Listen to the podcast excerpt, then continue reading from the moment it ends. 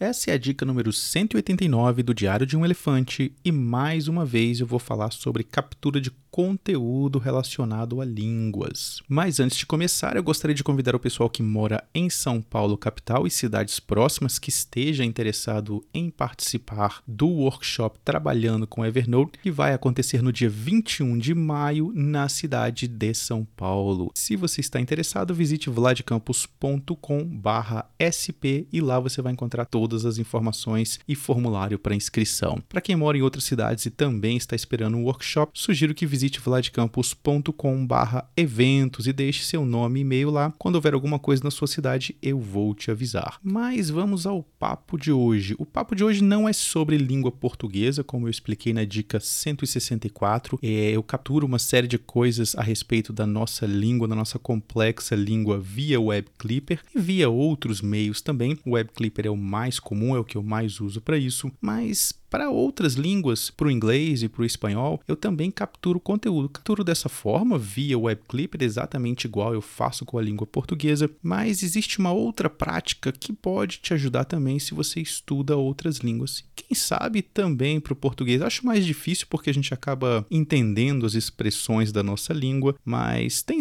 expressões diferentes aí, né? No sul, no norte, cada lugar tem suas características, nordeste. Pode servir também para o português, mas eu não uso para isso. Eu uso realmente para a língua inglesa e espanhola. O que, que eu faço? Se eu estou lendo um livro e eu leio uma expressão, muitas vezes eu até conheço aquela expressão, mas eu não lembro dela no momento em que eu vou escrever alguma coisa, no momento em que eu preciso lembrar daquela expressão, como usar aquela expressão. Então o que eu faço é o seguinte: eu capturo aquela informação, a expressão em si, a frase ou as palavras, uma ou duas palavras que compõem aquela expressão, coloco no título da nota e no corpo da nota eu capturo aí um parágrafo ou mesmo apenas uma frase que dê contexto àquela expressão. Ou seja, o título da nota vai me dar aquela dica, eu vou bater o olho na relação de notas e vou falar, não, é essa expressão aqui que eu acho que eu estava procurando para escrever esse artigo ou para lembrar, enfim, para algum conteúdo que eu estou produzindo, alguma coisa que eu estou lendo. E aí eu bato o olho, mas será que é ela mesmo? Será que é isso mesmo que eu estou procurando? E aí eu olho o corpo da nota. No corpo da nota, o que, que eu vou ter? Vou ter um parágrafo, uma frase, um contexto maior para aquela expressão. E aí eu vou saber, é isso mesmo, está dentro do contexto, eu entendi, é isso mesmo que eu estou procurando, ou não, vou em busca de outra expressão. E como encontrar esse conteúdo? Se eu não lembro da expressão, não adianta nada usar a busca, né? Raramente eu vou conseguir encontrar alguma coisa com um pedacinho aí do que eu estou lembrando. O que eu faço é usar a etiqueta expressões. Eu tenho essa etiqueta que eu coloco nas três línguas, como eu disse, não uso. Acho que eu nunca usei isso para português, mas enfim, se algum dia eu for usar, vai ter lá também essa etiqueta. E aí eu entro no caderno da língua, filtro pelo pela etiqueta expressões naquele aquele caderno no inglês, por exemplo, e bato o olho nas expressões, porque tem muito conteúdo nesse caderno, tem outras informações nesse caderno, tem outras dicas, então eu preciso conseguir filtrar para correr o olho sobre os títulos das notas e tentar identificar aquela expressão que eu estou procurando. O único problema dessa dica é a captura dessa informação. É realmente chato e difícil capturar isso. Se você está lendo na web, facinho, você simplesmente copia e cola. Nesse caso, não uso o Web Clipper porque eu quero pegar só um pedacinho do texto, eu quero organizar ali dentro da nota. Mas o mais difícil é quando você está usando aí um dispositivo móvel. No celular é um pouco chato, dá para fazer também, dá para você copiar, colar no título da nota, depois copiar de novo a expressão inteira e copiar e colar no corpo da nota. É um pouquinho chato, mas dá para fazer. O difícil e praticamente impossível é fazer isso lá no Kindle. Parece que alguns modelos novos do Kindle permitem enviar conteúdo por e-mail, e aí nesse caso seria uma solução mandar aí para um caderno de entrada, um caderno